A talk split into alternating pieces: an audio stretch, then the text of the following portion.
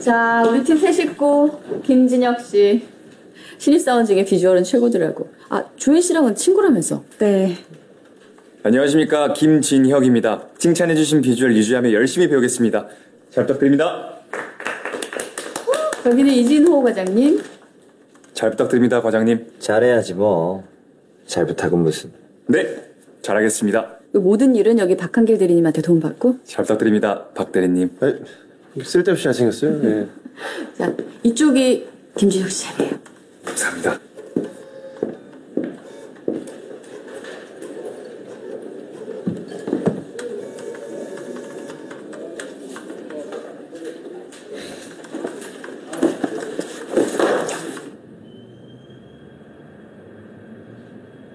스물아홉.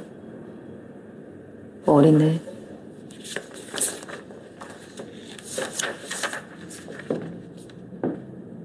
저는 과일 가게 아들입니다. 태어날 때부터 아버진 과일 장사를 하셨습니다. 맛있게 드세요. 남들은 과일 많이 먹고 자랐겠다 말하지만 정작 과일집 아들은 성한 과일을 먹지 못합니다. 상처나거나 살짝 썩어서 팔 수 없는 과일들을 먹기에도 바쁩니다. 과일 팔아요. 아, 과일 장수구나. 과일 장수요? 그죠? 과일 장수죠. 과일 장수 맞네. 자, 이게 우리 팀 조직도. 아까 제 소개를 못해서 구은진입니다. 잘 부탁드립니다. 부장님이 일부러 소개 안 하신 거니까 가깝게 지내지 말고.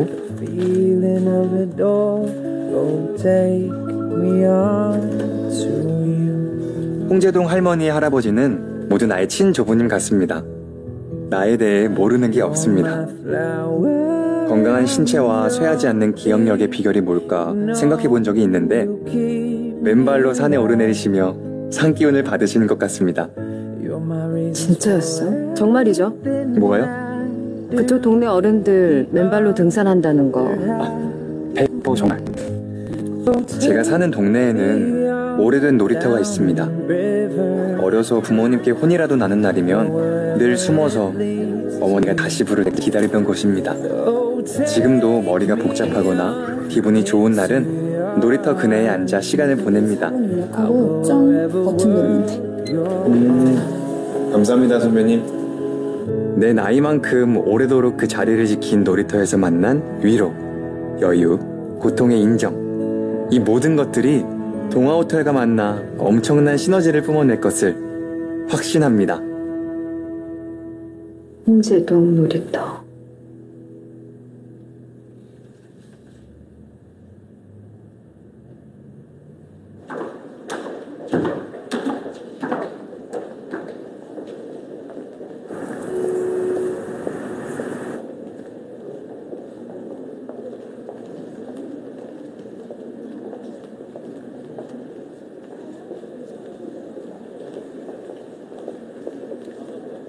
누구랑 통화하면 저런 표정이 나오는 걸까요?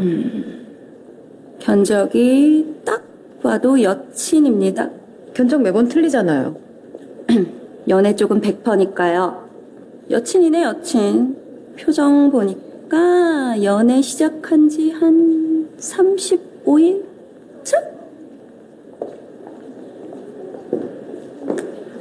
장비서. 네, 대표님.